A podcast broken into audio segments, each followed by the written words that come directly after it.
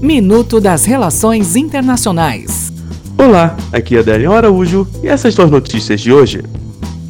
Itália. A Itália começou nesta quinta-feira uma segunda rodada de consultas para buscar uma solução para a crise deflagrada pela implosão do governo populista formado pelo Partido Liga e Movimento Cinco Estrelas em junho de 2018. Tensão a Coreia do Sul anunciou nesta quinta-feira que vai romper um acordo de cooperação de inteligência militar com o Japão, em meio a tensões diplomáticas e comerciais entre os dois países nas últimas semanas. Amazônia. O presidente da França, Emmanuel Macron, disse nesta quinta-feira em post no Twitter que a cúpula do G7 precisa discutir os incêndios na Amazônia. O encontro está previsto para este fim de semana em Biarritz, no sudeste francês. Até o próximo minuto. Enquanto isso, aproveite mais conteúdo no portal seire.news.